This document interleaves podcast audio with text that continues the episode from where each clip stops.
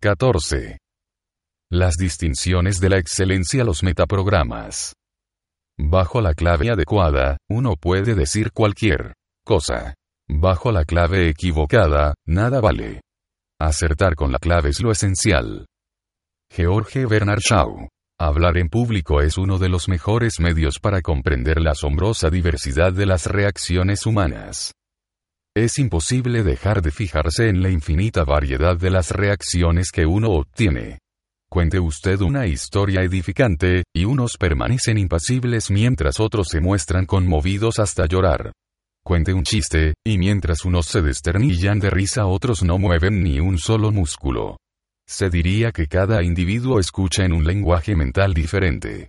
La cuestión es por qué las personas reaccionan de manera diferente ante las mismas cosas. Unos ven el vaso medio lleno y otros lo ven medio vacío. Unos escuchan un mensaje y se sienten estimulados, motivados, mientras otros oyen lo mismo y no reaccionan en absoluto. La cita de Shaw que encabeza este capítulo es literalmente cierta. Si usted se dirige a alguien bajo la clave acertada, todo será posible. Si lo hace bajo una clave equivocada, nada funcionará. El mensaje más inspirador, el pensamiento más profundo y la crítica más inteligente carecen absolutamente de sentido si no son comprendidos, tanto en lo intelectual como en lo emocional, por la persona a quien se dirigen. Hay claves fundamentales, no solo para el poder personal, sino también para la mayoría de las cuestiones trascendentes que se nos plantean como colectividad.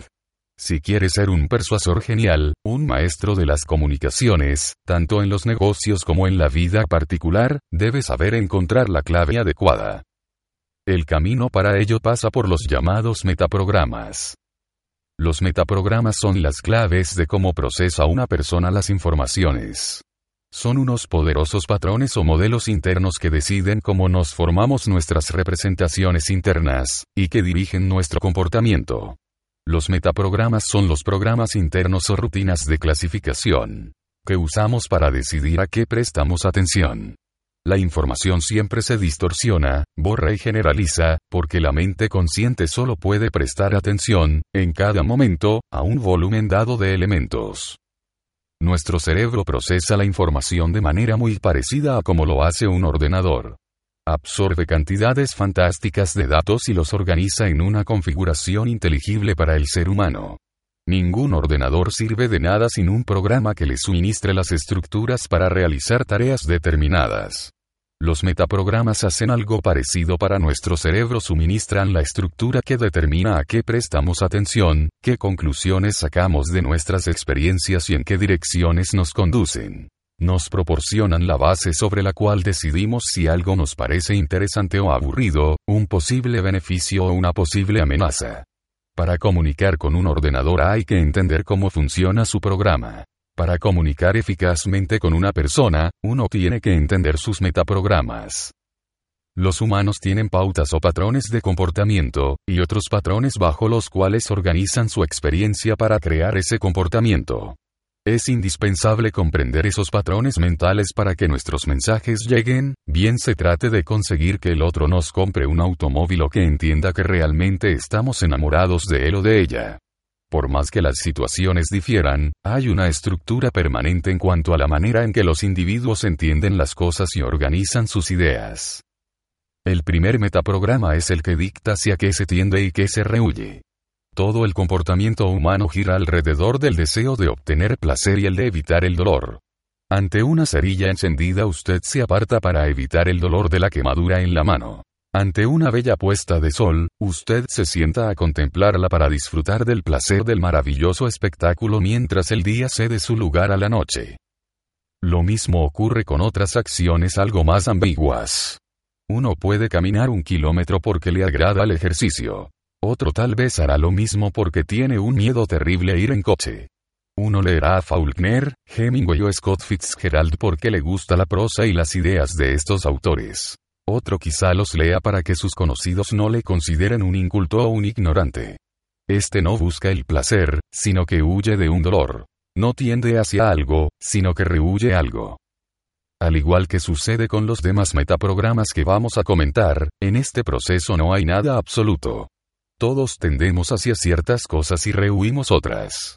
no todo el mundo reacciona de la misma manera frente a todos los estímulos, aunque para cada cual existe un modo predominante, una tendencia más fuerte hacia un programa o hacia otro. En algunos predomina la tendencia enérgica y la atracción del peligro. Se sienten más a gusto cuando tienden hacia algo que los excita. Otros se inclinan a ser precavidos y prudentes. Tienden a buscar protección y contemplan el mundo como un lugar más bien peligroso. Sus acciones procuran rehuir lo amenazador o inseguro, en vez de buscar la excitación. Para averiguar hacia dónde se mueven las personas, pregúnteles qué es lo que buscan en relación con algo, una casa, un coche, un empleo o cualquier otra cosa. Responden diciendo lo que quieren o lo que no quieren. ¿Qué significado tiene esta información? Absoluto. Si es usted un negociante que vende un producto, tiene dos medios de promocionarlo, el de lo que hace, y el de lo que no hace. Para vender un coche puede subrayar que corre mucho, que tiene un buen diseño o que sirve para ligar, o bien puede poner énfasis en que consume poca gasolina, que apenas necesita mantenimiento y que ofrece mucha seguridad en caso de accidente. La estrategia a utilizar depende siempre de la estrategia de la persona con la que estemos tratando. Si empleamos con ella un metaprograma equivocado, más valía que nos hubiéramos quedado en casa, ya que ello equivale al intento de atraerle hacia algo mientras que nuestro oponente no piensa sino en razones para alargarse. Recuerde que un coche puede andar por el mismo camino hacia adelante o hacia atrás. Todo depende de la dirección en que mire. Lo mismo ocurre en el aspecto personal. Supongamos que se trata de convencer a su hijo para que asista a la escuela con regularidad. Podría decirle, será mejor que estudies o no irás a un buen instituto, o también. Mira a Pedro. Como no estudiaba, lo echaron del colegio, y ahora se va a pasar el resto de su vida sirviendo gasolina a los conductores. ¿Es así como quieres vivir tú también? ¿Qué resultados dará esta estrategia? Depende de su hijo. Si su motivación primaria es rehuir las cosas, podría salir bien. Pero ¿y si es de quienes se sienten atraídos hacia las cosas que le excitan, de quienes se motivan por lo que les parece llamativo? En ese caso, usted no lograría cambiar su conducta proponiéndole un ejemplo que rehuir. Podrá ceremoniarle hasta la saciedad, pero le estará hablando bajo una clave equivocada. Es como si hablase latín y él solo entendiese griego. Pierde usted su tiempo y el de su hijo. En realidad, los que se mueven por atracción suelen impacientarse o guardar rencor a los que solo ofrecen supuestos de repulsión. Si tal fuese el caso de su hijo, la mejor manera de convencerle sería, si apruebas este curso, te llevaré al instituto que tú mismo hayas elegido. El segundo metaprograma establece si el marco de referencia es externo o interno. Pregúntele a alguien cómo sabe cuando ha hecho un buen trabajo. Para algunos, la confirmación procede de fuera, por ejemplo cuando reciben de su jefe una palmada en el hombro y se les dice que lo han hecho muy bien. O un aumento de sueldo. O una gran recompensa honorífica, o el aplauso y el reconocimiento de los colegas. Esas muestras externas de aprobación le dicen a uno que ha hecho un buen trabajo, eso es un marco externo de referencia. Para otros, la prueba o confirmación procede de dentro. Cuando han hecho algo bien, lo saben en su fuero interno. Si uno tiene un marco interno de referencia, podrá proyectar una casa que merezca todos los premios de arquitectura, pero si él no está convencido de lo que ha hecho, ninguna muestra externa de aprobación le convencerá.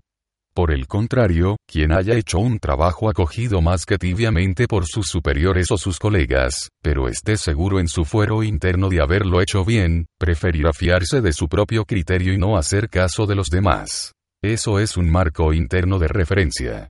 Supongamos que se trata de convencer a otro para que asista a un cursillo, y que usted le dice, tienes que asistir. Es estupendo. Yo y todos mis amigos fuimos y nos lo pasamos muy bien, y lo hemos comentado durante semanas. Todos estamos de acuerdo en que nos ha servido para cambiar nuestras vidas a mejor. Si la persona a quien se dirige con estas palabras se guía por un marco de referencia externo, es muy posible que consiga persuadirla. Si toda esa gente dice que es verdad, se inclinará a creer que realmente lo es. Pero ¿y si tiene un marco de referencia interno? Difícil empresa será la de convencerle aduciendo lo que han dicho los demás. Para él no significa nada. No lo tiene en cuenta. solo conseguirá persuadirle apelando a cosas que él sepa por sí mismo, por ejemplo diciéndole, ¿recuerdas aquellas conferencias a las que asististe el año pasado? ¿No dijiste que habían sido la experiencia más instructiva desde hacía muchos años? Bien, pues me he enterado de algo que quizás se les parezca. Si lo pruebas, a lo mejor te puede suponer una experiencia así, ¿qué te parece? ¿Servirá eso? Sin duda, porque entonces sentirá que le están hablando en su mismo idioma.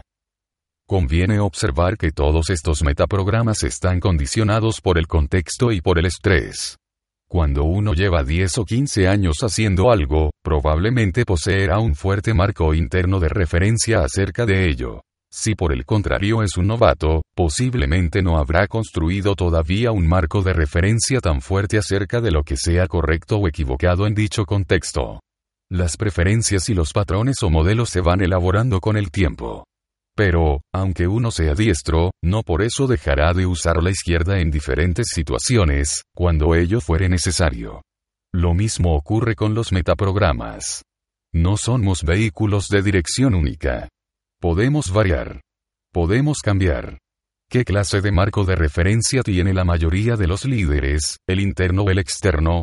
Un líder verdaderamente eficaz debe poseer un marco interno fuerte. No sería un líder si tuviera que perder el tiempo preguntando la opinión de los demás antes de emprender alguna acción. En esto de los metaprogramas siempre hay un equilibrio ideal, y es cuestión de dar con él. Pocas personas funcionan bajo un extremo estricto. El verdadero líder también ha de ser capaz de absorber eficazmente la información del exterior. De lo contrario, no sería un líder sino un megalomaníaco. En un curso reciente que di, al que se admitían oyentes, se me acercó un individuo acompañado de tres amigos y me dijo con severidad, no me convence. Evidentemente, había venido a provocarme. Pronto se puso de manifiesto que clasificaba con arreglo a un marco de referencia interno. Las personas orientadas externamente no suelen interpelarle a uno para decirle lo que debe hacer y cómo debe hacerlo. De su conversación con los que le acompañaban deduje también que se movía habitualmente en el sentido del distanciamiento. Por eso le dije, yo no he de convencerle de nada. Usted es el único que puede convencerse a sí mismo. Y no supo qué contestar a esta respuesta, pues esperaba que yo defendiera mi artículo para poder rechazarlo en bloque pero ahora tuvo que asentir a lo dicho por mí, pues en su fuero interno sabía que era verdad. Entonces continué. Solo usted sabe quién será el perdedor si no asiste al curso. A mí, normalmente, una observación así me habría sonado horrorosa, pero funcionó porque estaba dicha en el lenguaje de mi oponente. Obsérvese que yo no dije que él iba a ser el perdedor si no asistía, sino, Solo usted sabe marco interno de referencia quién será el perdedor maniobra de distanciamiento si no asiste al curso. A lo que él contestó. Sí, eso es verdad, dicho lo cual fue al otro lado del local, donde estaba el mostrador de las inscripciones. Si no hubiera estudiado los metaprogramas, habría tratado de convencerle pidiéndole que consultase a otros asistentes marco de referencia externo, y le habría explicado todas las ventajas que podía obtener del mismo maniobra de acercamiento, lo cual hubiera sido un sistema excelente para convencerme yo mismo, pero no a una persona como mi interlocutor. El tercer grupo de metaprogramas es el que selecciona a favor de sí mismo o a favor de los demás. Algunas personas consideran las interrelaciones humanas atendiendo exclusivamente a lo que puedan sacar de ellas para sí mismos. Otros prefieren ver lo que pueden hacer por sí mismos y por los demás. Como es lógico, los extremos son poco corrientes. El que selecciona exclusivamente para sí se convierte en un egocéntrico. El que seleccionara exclusivamente para los demás sería un mártir. Si se dedicase usted a seleccionar personal para una empresa, ¿no le interesaría saber situar en esa escala a cada candidato? Hace poco, una gran compañía aérea descubrió que el 95% de las reclamaciones afectaba a un 5% de sus empleados. Ese 5% era el de los que clasificaban predominantemente para sí. Buscaban ante todo su propio interés y no el de los demás. ¿Podemos decir que eran malos empleados? Sí y no. Es evidente que no estaban en el lugar que les correspondía y que no hacían bien su trabajo, sin excluir que fuese gente inteligente, trabajadora y agradable. pero no se les había colocado en el puesto idóneo. ¿Qué hizo la compañía? Los reemplazó por personas del tipo que clasifica para los demás. Esto lo averiguó la compañía mediante entrevistas en grupo, durante las cuales se les pedía a los candidatos que explicaran por qué deseaban trabajar para esa línea aérea. La mayoría de los interrogados creyó que se les juzgaba por las respuestas que daban en presencia del grupo, mas no fue así, sino que se les valoró con arreglo a su conducta como miembros de la audiencia. Es decir, los individuos que prestaron más atención al que hablaba en cada momento y le animaban con miradas, sonrisas o ademanes, merecieron la puntuación más alta, al contrario de los que no hacían caso mientras hablaban otros, prefiriendo sumergirse en su propio mundo interior. Estos últimos revelaron la tendencia a seleccionar primariamente para sí y no fueron contratados. Como resultado de esta iniciativa, el índice de reclamaciones de la compañía disminuyó en un 80%. Sirva esto como ejemplo de la importancia de los metaprogramas en el mundo empresarial. ¿Cómo puede uno evaluar a otra persona si no sabe lo que la motiva? ¿Cómo armonizar el empleo que uno ofrece con la persona idónea desde el punto de vista de los conocimientos necesarios, la capacidad para aprender y la disposición interna? Muchas personas muy inteligentes se sienten frustradas durante toda su carrera profesional, simplemente porque desempeñan cargos que no utilizan de manera óptima sus cualidades inherentes. Lo que en determinado contexto puede ser un defecto, en otro contexto distinto se convierte en una cualidad. En una empresa de servicios, como es una compañía aérea, evidentemente se necesitan personas que clasifiquen para los demás. Cuando tengamos que contratar a un interventor, sin duda preferiremos a alguien que clasifique más bien para sí, cuántas veces hemos tratado con personas que nos dejan en un estado de confusión porque hacen bien su trabajo en el aspecto intelectual, pero muy mal en el aspecto emocional. Es el caso del médico que clasifica primordialmente para sí. Aunque brille por su acierto en los diagnósticos, si no da la impresión de que se preocupa por sus pacientes no será del todo eficaz. Encontrar el hombre adecuado para cada puesto sigue siendo uno de los grandes problemas de todas las empresas. Pero es un problema que podría solucionarse si se supiera cómo procesan la información los candidatos al puesto. Llegados a este punto, merece la pena observar que no todos los metaprogramas han de considerarse por igual. Les resulta más ventajoso a los individuos actuar por aproximación que por distanciamiento, Quizá, sería mejor el mundo si las personas clasificasen más con referencia a las demás que para sí mismas. Probablemente. Pero hemos de desenvolvernos en la vida tal como es, y no como nos gustaría que fuese. Usted quizá preferiría que su hijo se moviese por atracción hacia las cosas en lugar de rehuirlas.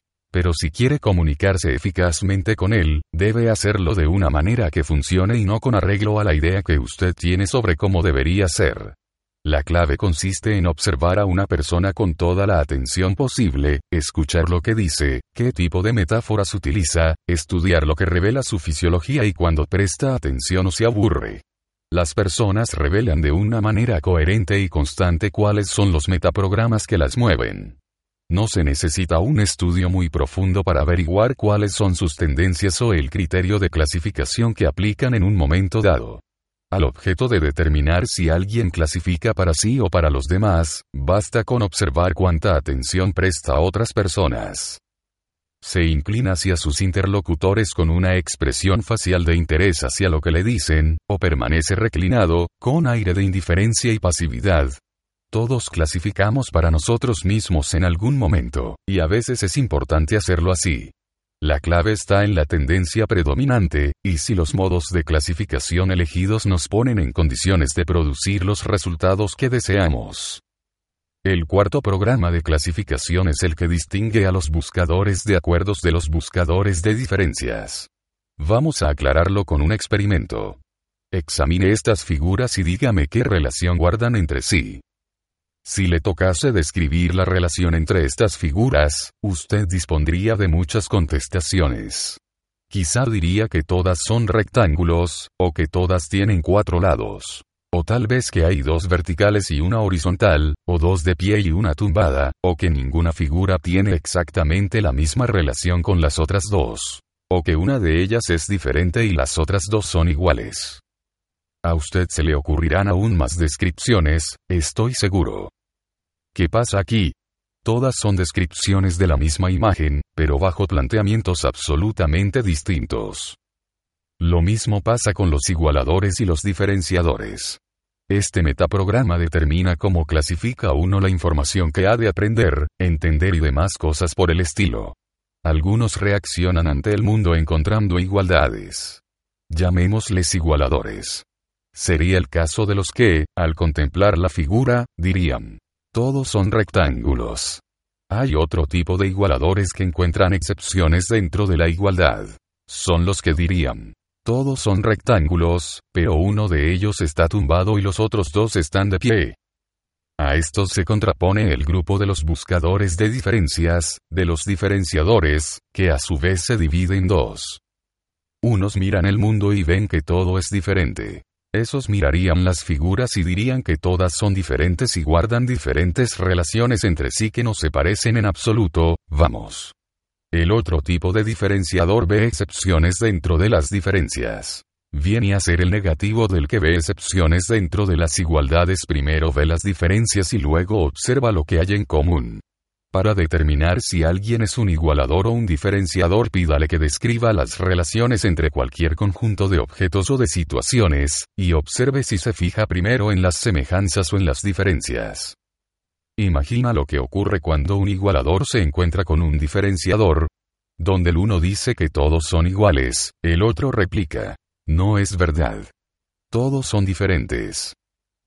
Si el razonamiento del primero es que todos son rectángulos, el del segundo consiste en decir que el grueso de los trazos puede no ser el mismo, o que los ángulos no son perfectamente iguales en los tres cuadriláteros.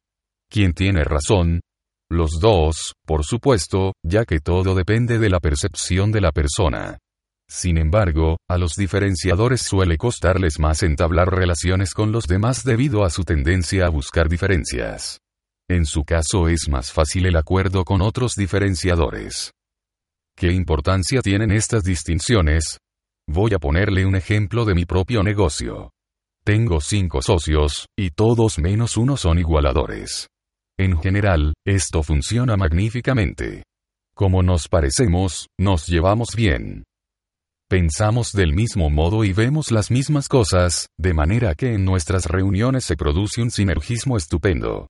Todos hablamos al mismo tiempo y proponemos ideas, que nos parecen cada vez mejores. A medida que sintonizamos los unos con los otros, vemos lo que ven los demás, ampliamos sus intuiciones y nos estimulamos mutuamente hasta que interviene nuestro diferenciador, naturalmente.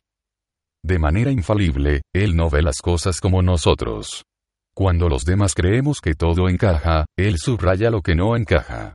Cuando rebosamos de entusiasmo, Él nos interrumpe para decirnos que lo proyectado no va a funcionar, y luego se queda tan ancho.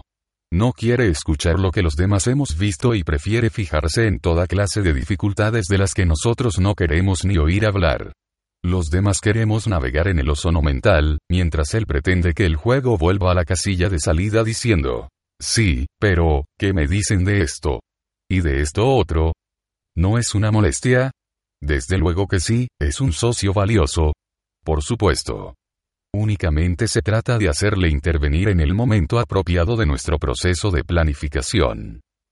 No deseamos que empiece a hablar de detalles y arruine nuestra sesión de concurso de ideas. El sinergismo que se crea durante nuestra colaboración vale más que sus eternas críticas.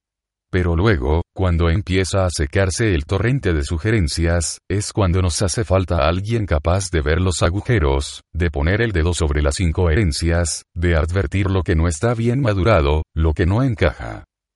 Esa es la función que él desempeña, y gracias a ello muchas veces nos hemos salvado de ser víctimas de nosotros mismos. Los diferenciadores son minoría. Las generalizaciones ofrecidas por las encuestas dicen que vienen a ser diferenciadores algo así como un 35% de los entrevistados. Si es usted un diferenciador, seguramente estará diciéndose que tales encuestas le ofrecen poca fiabilidad. Sin embargo, los diferenciadores son sumamente valiosos porque tienden a ver lo que no vemos los demás. No es que sean el hada de la inspiración poética. Muchas veces, incluso cuando están animados, encuentran el modo de ver alguna diferencia y se desaniman al instante. Pero su sensibilidad crítica y analítica es importante en cualquier tipo de negocio. Pensemos en un fracaso comercial gigantesco, por ejemplo el de la película La Puerta del Cielo. Quien hubiese tenido la ocasión de mirar entre bastidores habría contemplado un grupo de creativos igualadores provistos de marcos de referencia internos, es decir, moviéndose en bloque hacia su objetivo sin pararse a considerar ningún peligro.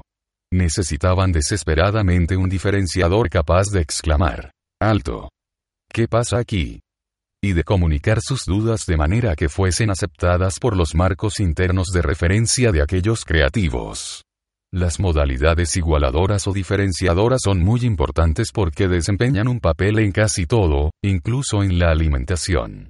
El igualador extremo llega a consumir alimentos que le perjudican simplemente por conformismo. No querrá comer una manzana o una ciruela. Estos frutos presentan demasiadas variantes en cuanto a grado de madurez, textura, sabor, tiempo de almacenaje y demás variables. En su lugar, consume conservas o productos industrializados que no varían jamás. Quizás sean malsanos, pero consuelan el espíritu invariable del igualador.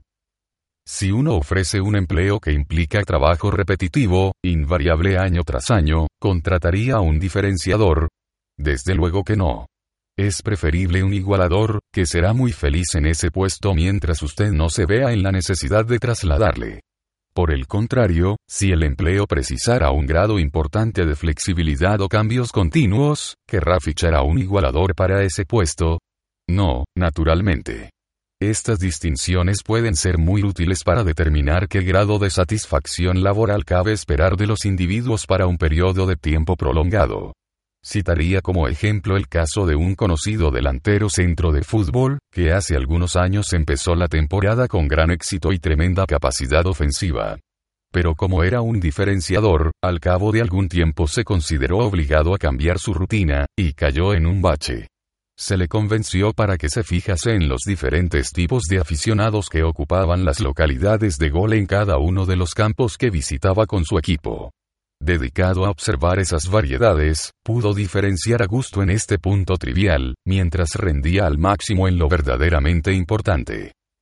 ¿Utilizaría usted las mismas técnicas de persuasión para un igualador que para un diferenciador? ¿Querría verlos desempeñando el mismo trabajo? ¿Cree que sería correcto educar por igual a dos chicos con estrategias diferentes en este aspecto? Desde luego que no. Pero eso no quiere decir que las estrategias sean inmutables. Los seres humanos no son como los perros de Pavlov. Pueden modificar sus estrategias en cierta medida, aunque solo si alguien se molesta en explicarles, en su propio lenguaje, cómo hacerlo. Cuesta un esfuerzo tremendo y mucha paciencia convertir en igualador a un diferenciador de toda la vida, pero uno puede ayudarle a sacar el mayor partido posible de su propio planteamiento, al tiempo que aprende a ser menos crítico y doctrinario. Ese es uno de los secretos del arte de convivir con individuos que sean diferentes de nosotros mismos. Y a la inversa, para los igualadores quizás sea conveniente aprender a distinguir las diferencias, contrarrestando su excesiva tendencia a generalizar.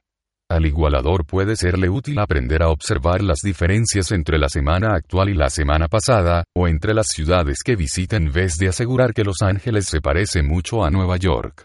Sepamos ver también las diferencias son la salsa de la vida. Un igualador y un diferenciador pueden convivir felizmente. Seguro. Siempre y cuando sepan entenderse mutuamente. De esta manera, cuando se suscite alguna diferencia sabrán ver que no es que el otro tenga razón o no, sino que ve las cosas de otra manera. No resulta imprescindible ser totalmente idénticos para establecer una relación. Basta con recordar que uno y otro perciben las cosas de manera diferente, y saber respetarse y apreciarse. El metaprograma siguiente se refiere a lo que hace falta para convencer de algo a alguien. La estrategia de la persuasión consta de dos partes. Para averiguar cómo se puede convencer a alguien con seguridad, primero se debe establecer qué bloques sensoriales precisa ese alguien a fin de dejarse convencer. Luego es preciso descubrir con qué frecuencia precisa esos estímulos para quedar convencido. Para descubrir el metaprograma de convicción de un interlocutor, pregúntele. Cuando otra persona hace bien su trabajo, usted, ¿cómo se entera? Posibilidades a por observación, es decir, viéndolo. Ve cuando se lo cuentan. Se poniéndose a hacerlo a su lado. De leyendo un informe de rendimiento. La respuesta puede ser una combinación cualquiera de estas posibilidades. Por ejemplo, que crea que fulano es un buen trabajador cuando le vea trabajar bien y cuando otros le confirmen que lo hace bien. La pregunta siguiente será, ¿Cuántas veces necesita demostrarle que es bueno, para que usted quede convencido? Las respuestas posibles son cuatro a inmediatamente, es decir que le basta comprobarlo una vez para considerarlo demostrado. B unas cuantas veces es decir, dos o más. C durante un cierto periodo de tiempo que puede ser de semanas, o de un mes, o de un año. D permanentemente. En este último caso, nuestro interlocutor no se dará por satisfecho sin que la persona a quien se juzga haga la demostración todas las veces. Cuando uno es el jefe de una organización, la relación de confianza es de las más valiosas que puede llegar a establecer con sus colaboradores clave. Si ellos saben que usted se preocupa por ellos, trabajarán más y mejor para la empresa. Por el contrario, si no confían en usted no rendirán. Para establecer esa confianza, primero, hay que prestar atención a las diferentes necesidades de las diferentes personas. Algunos entablan una relación y desearán preservarla. Les basta saber que usted juega limpio y se preocupa por ellos para que el vínculo sea duradero, a menos que lo traicione en algún sentido. Pero esto no sirve para todos. Algunos trabajadores necesitan algo más que eso, bien sea una palabra amable, un comunicado redactado en términos de aprobación, una demostración pública de aprecio o un encargo de confianza. Tal vez sean tan leales y justos como capaces, pero necesitan más confirmación por parte de usted que otros. Exigen más pruebas de que todavía existe un vínculo entre ambos. De manera similar, todo buen vendedor sabe que hay clientes a quienes solo tiene que hacer el artículo la primera vez, y son clientes para toda la vida. Otros quieren ver el producto dos o tres veces antes de decidirse a comprar, mientras otros tal vez dejen pasar seis meses antes de que haya que convencerles de nuevo activamente. Y luego está, naturalmente, el favorito del vendedor, el que pese a llevar años usando el producto cada vez que entra el vendedor quiere que le convenza nuevamente de las razones para comprarlo. Hay que repetirle la demostración todas las veces. El mismo proceso, y todavía más intenso, surge en las relaciones personales. Con algunas personas, cuando se les ha demostrado amor una vez vale para siempre. Con otras hay que demostrarlo todos los días. Conviene comprender esos metaprogramas porque dan el plan de acción para convencer a los demás. Uno sabe de antemano lo que se necesita para ello, y así no causa tanta contrariedad el que exige ser convencido todas las veces, sabiendo que es así y que no va a cambiar su comportamiento. Otro metaprograma es el de las necesidades contra las posibilidades. Pregúntele a alguien por qué entró a trabajar en su empresa actual, o por qué compró el coche o la casa que tiene ahora. Algunos se motivan principalmente por la necesidad y no por lo que ellos mismos desean. Hacen lo que se consideran obligados a hacer. No son las posibilidades lo que les impulsa a ponerse en acción. No andan buscando las infinitas variedades de la experiencia. Pasan por la vida tomando lo que viene y lo que encuentran a su alcance. Cuando necesitan un nuevo empleo, una nueva casa, un coche nuevo o incluso una nueva esposa, van y se conforman con lo que encuentran. A otros les motiva la búsqueda de las posibilidades. Lo que deben hacer les motiva menos que lo que desean hacer. Buscan opciones, experiencias, elecciones, caminos. La persona motivada por las necesidades se fija en lo conocido y seguro. La que se motiva por las posibilidades busca lo desconocido y quiere averiguar lo que podía ocurrir, las oportunidades que podrían surgir. Si fuese usted un empresario, ¿a qué tipo de personas preferiría contratar? Algunos contestarían seguramente. Al individuo motivado por las posibilidades. Al fin y al cabo, un sentido desarrollado de lo posible garantiza más plenitud vital. Instintivamente, la mayoría de nosotros e incluso algunos de los que se motivan realmente por las necesidades nos mostramos partidarios de permanecer abiertos a una variedad infinita de nuevas direcciones. En realidad, no es tan sencillo. Hay empleos que exigen atención al detalle, regularidad y perseverancia. Supongamos, por ejemplo, que es usted inspector de calidad en una fábrica de coches. Siempre está bien tener sentido de las posibilidades. Pero lo que necesitaría de verdad sería el sentido de lo necesario. Tendría que saber exactamente lo que se necesita y comprobar si se estaba haciendo. Un individuo motivado por las posibilidades probablemente se aburriría tremendamente en un oficio así, mientras que otro motivado por las necesidades se adaptaría perfectamente a él. Por otra parte, las personas motivadas por las necesidades también tienen sus virtudes. En algunos trabajos la constancia es una cualidad. Al buscar a una persona capaz de cubrir el puesto, usted preferiría a alguien capaz de desempeñarlo durante mucho tiempo. La persona motivada por las posibilidades siempre anda buscando nuevas opciones, nuevas empresas y nuevos desafíos. Si encuentra otro empleo y le parece que presenta más perspectivas, muy probablemente dejará el actual. No así el espíritu algo lento del que se motiva por la necesidad, que acepta un empleo porque lo necesita, y que permanece en él puesto que trabajar es una necesidad de la vida. Son muchos los empleos que exigen un individuo audaz, temerario y dotado de fe en las posibilidades. Por ejemplo, si la empresa de usted estuviese diversificándose hacia campos enteramente nuevos, le interesaría contratar a alguien capaz de sintonizar con todas las posibilidades. Pero en otros puestos es de importancia capital la solidez, la seriedad y la permanencia. En estos necesitaría usted a alguien motivado por lo necesario para él. En cualquier caso, interesa conocer cuáles son los metaprogramas propios, de manera que cuando busque un empleo sea capaz de elegir el que mejor se adapta a su carácter. El mismo principio rige cuando se trata de motivar a los hijos. Suponga que se trata de inculcarles las ventajas de unos buenos estudios en una escuela de reconocido prestigio. Si tiene usted un hijo motivado por la necesidad, tendrá que explicarle por qué necesita una buena carrera. Deberá hablarle de los muchos empleos que requieren una titulación, o explicarle por qué necesita una buena base matemática para ser ingeniero o una buena preparación en lengua y literatura para ser un buen maestro. Si su hijo se motiva por las posibilidades, el planteamiento debería ser diferente. Como se aburre con sus deberes, tendría que subrayarle las infinitas posibilidades que encierra una buena educación, demostrarle cómo los estudios mismos abren un gran camino para toda clase de posibilidades y llenarle la cabeza de nuevas avenidas a explorar, de nuevas dimensiones a inaugurar y de nuevos descubrimientos en espera de descubridor. Aunque en cada caso el resultado pretendido sea el mismo, los medios para alcanzarlo han de ser muy diferentes. Otro metaprograma es el estilo de trabajo del individuo. Cada uno de nosotros tiene el suyo. Algunos no son felices si no disfrutan de independencia. Les cuesta trabajar en estrecha colaboración con otras personas y no se desenvuelven a gusto bajo una supervisión demasiado estrecha. Necesitan ser, por así decirlo, los amos de su propio asilo. Otros funcionan mejor integrados en un grupo.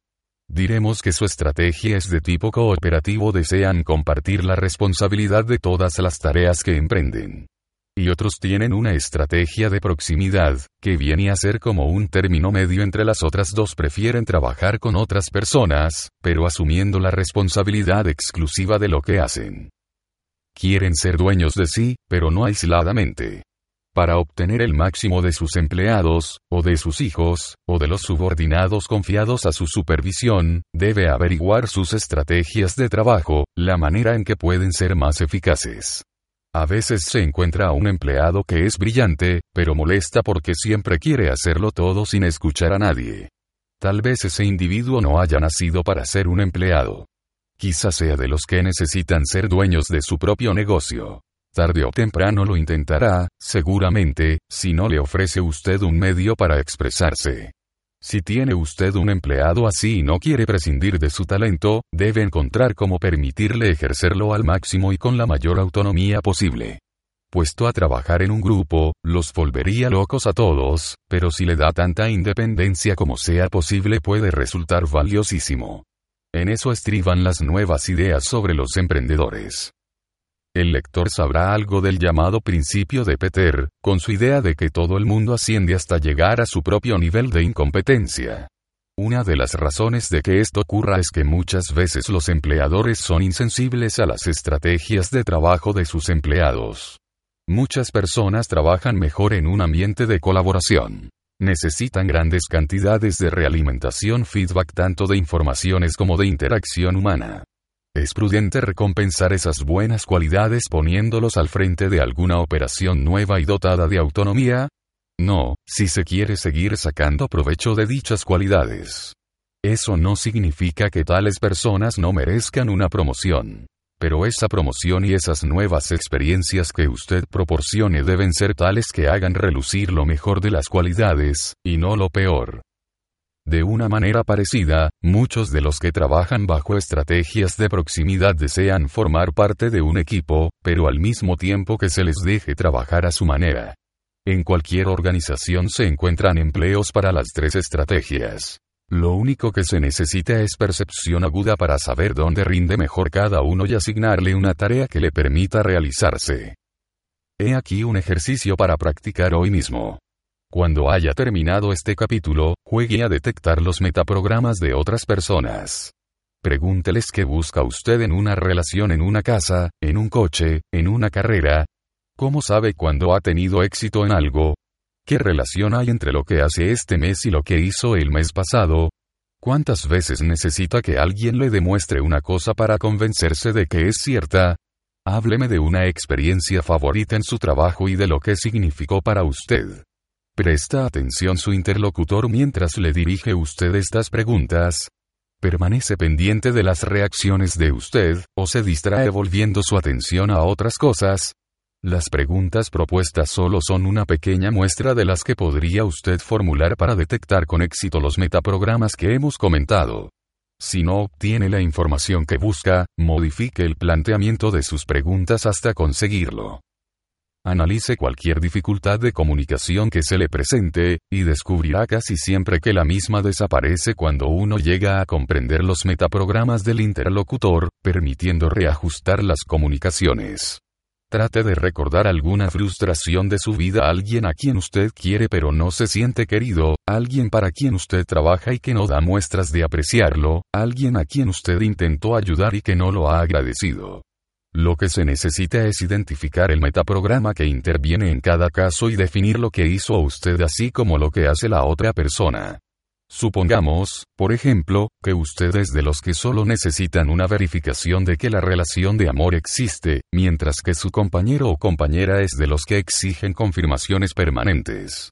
O quizá redactó usted una propuesta demostrando que todo seguía igual, cuando su jefe no deseaba oír sino lo mucho que había cambiado todo. O tal vez advirtió usted a alguien sobre algo que le convenía evitar, pero ese alguien solo agradece que le hablen de lo que desea. Cuando se habla en clave equivocada, el mensaje llega falseado. Ese problema afecta lo mismo a los padres en el trato con sus hijos, como a los directivos en el trato con sus empleados. En el pasado, muchos no nos preocupábamos de desarrollar la percepción necesaria para identificar y calibrar las estrategias básicas que usan los demás. Cuando no se consigue que el mensaje llegue a alguien, no es el contenido lo que ha de cambiar, sino la forma, a través de una flexibilidad que nos permita adaptarnos a los metaprogramas de la persona con quien tratamos de comunicarnos. A menudo la comunicación es más eficaz cuando se combinan varios metaprogramas. Una vez, mis socios y yo tuvimos ciertas diferencias de negocios con un hombre que había trabajado para nosotros. Nos reunimos, e intenté comenzar la sesión instaurando un marco positivo, por lo que dije que deseaba un desenlace que satisficiera a todas las partes. Él replicó inmediatamente. Nada de lo que dice me interesa. Tengo el dinero y pienso quedármelo. Y no quiero que el abogado de ustedes me moleste con llamadas y amenazas. Así pues, empezaba planteando una táctica de distanciamiento. Yo contesté, pues nosotros deseamos que esto funcione, puesto que todos tenemos el propósito de ayudar a la gente y a nosotros mismos con objeto de alcanzar una mejor calidad de vida, cosa que conseguiremos si colaboramos. Él replicó. Yo no tengo ninguna intención de ayudar a nadie, y en cuanto a ustedes, me importan un comino. El que ha de salir feliz de aquí soy yo. A medida que se prolongaba la sesión sin apenas progresos, quedó demostrado que jugaba al distanciamiento, que clasificaba para sí, que diferenciaba, que se orientaba por un marco de referencia interno y que no creía en las cosas sino después de verlas, oírlas y confirmarlas permanentemente. Tales metaprogramas no eran una garantía de comunicación perfecta, que digamos, teniendo en cuenta especialmente que yo soy contrario a casi todo lo dicho. Seguimos hablando durante casi dos horas sin conseguir nada, y yo casi estaba a punto de abandonar. Pero al fin se encendió la luz en mi mente, y cambié de táctica. Le dije, esa idea que tiene usted en la cabeza, ¿sabe usted? La tengo aquí, mostrándole el puño al mismo tiempo. De esta manera me apoderaba de su marco interno de referencia, que no podía manipular con mis palabras, y lo exteriorizaba para controlarlo. Luego continué. Lo tengo aquí, y usted tiene 60 segundos. Decídase o va a salir perdiendo, y mucho. Yo no pierdo nada, pero usted va a perder personalmente. Así le daba un punto nuevo del que alejarse. Dicho esto, proseguí. Usted centrando el marco va a perder distanciamiento porque no cree que aquí lleguemos a negociar una solución. Como era un diferenciador, se pondría a pensar lo contrario, es decir que si había una solución. Continué. Mire dentro de usted mismo y vea marco de referencia interno si está verdaderamente dispuesto a pagar el precio que va a tener que pagar, día tras día, como consecuencia de su decisión de hoy. Porque yo voy a contarle a todo el mundo, permanentemente emulando la estrategia de convicción de mi oponente, lo que usted hizo aquí hoy y cómo se ha comportado. Tiene un minuto para decidir. Puede usted elegir entre arreglar esta cuestión o perderlo todo personalmente, para siempre. Mírelo bien, a ver si me he explicado con coherencia. No tardó más de 20 segundos en rehacerse y decir, bueno, muchachos, yo siempre he querido colaborar con vosotros. Sé que puede arreglarse. Y lo decía sin rencor alguno, sino animado de entusiasmo, como si ya fuéramos amigos. Continuó. Solo quería convencerme de que se podía hablar con vosotros, como tan positivo, después de dos horas. Porque yo había utilizado sus metaprogramas para motivarle, y no mi propio modelo del mundo. Lo que le dije, para mí habría sido ofensivo. En otros tiempos yo me enfadaba con quienes se comportaban de manera contraria a la mía, hasta que aprendí que los individuos diferentes tienen programas y patrones o modelos diferentes. Los principios de clasificación de metaprogramas que hemos expuesto hasta aquí son importantes y potentes. Sin embargo, lo más crucial y que conviene recordar es que la diversidad de metaprogramas que uno sea capaz de percibir no tiene otros límites que los dictados por su sensibilidad, su agudeza y su imaginación. Una de las claves del éxito en cualquier aspecto es la capacidad para realizar nuevas distinciones. Los metaprogramas proporcionan las herramientas que permiten las distinciones cruciales para decidir cómo tratar con los demás. No está usted reducido a los metaprogramas comentados aquí. Conviértase en un estudioso de las posibilidades. Mida y calibre constantemente a las personas que le rodean. Tome nota de los patrones de que se sirven para su percepción del mundo, y póngase a analizar otros casos de patrones similares. A través de este planteamiento conseguirá desarrollar todo un conjunto de distinciones acerca de las personas, lo que con el tiempo le permitirá comunicar eficazmente con interlocutores de todas clases. Algunos individuos, por ejemplo, clasifican primordialmente a partir de sus sentimientos, mientras otros clasifican conforme a pensamientos racionales. ¿Utilizaría usted los mismos argumentos para convencer a unos y a otros? Desde luego que no. Algunas personas basan sus decisiones exclusivamente en hechos concretos y en cifras.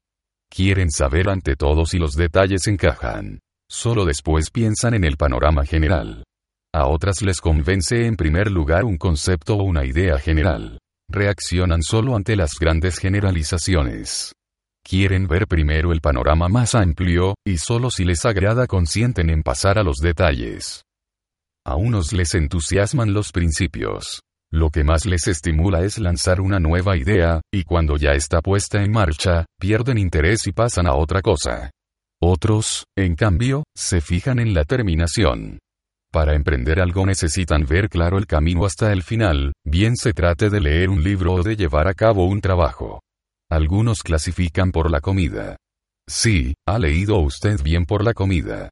Casi todo lo que hacen o desean hacer se valora bajo criterios de comida. Pregúnteles una dirección y se la explicarán así. Siga hasta el final de la calle, donde hay un Burger King, doble a la izquierda y continúe hasta ver un MC Donald's. Entonces doble a la derecha hasta la esquina del Kentucky Fried Chicken, y luego a la izquierda hasta llegar a un edificio de color chocolate. Pregúnteles sobre una película que fueron a ver, y le contarán lo mal surtido que estaba el bar del cine. Pregúnteles sobre una boda y le hablarán del banquete. Otra persona que clasificase primordialmente por la gente preferiría hablarle de los invitados a la boda o de los personajes de la película. El que clasifica ante todo por actividades le contaría lo que pasó en la boda, o el argumento de la película, y así sucesivamente. El conocimiento de los metaprogramas facilita aún otra cosa, un modelo de equilibrio. Todos seguimos una estrategia u otra en el uso de los metaprogramas, en algunos quizá nos desviemos ligeramente a un lado o a otro. En otros es posible que vayamos dando bandazos entre posturas extremas. Pero ninguna de tales estrategias se haya esculpida en piedra. Podemos elegir entre seguir los metaprogramas que nos ayuden y rechazar los que nos estorben, lo mismo que podemos tomar la decisión de situarnos en estados estimulantes. Lo que hace un metaprograma es decirle a nuestro cerebro lo que debe cancelar. De este modo, si uno se mueve por aproximación, por ejemplo, borra las cosas de las que hay que alejarse. Para cambiar sus metaprogramas, basta con aprender a percibir las cosas que normalmente uno suprime, y ponerse a centrar la atención en ellas. No cometa el error de confundirse a sí mismo con su comportamiento, ni el de hacer lo mismo con los demás. Uno suele decir, conozco a Pepe. Hace tal y tal y tal cosa. Pues bien, no conoce usted a Pepe. Le conoce a través de su conducta. Pero él no es su conducta, como tampoco usted es la suya. Si es usted alguien que tiende a rehuirlo todo, será porque ese es su patrón de comportamiento. Si no le gusta, puede cambiarlo. Más aún, no tiene excusa para dejar de hacerlo. Dispone de ese poder ahora mismo.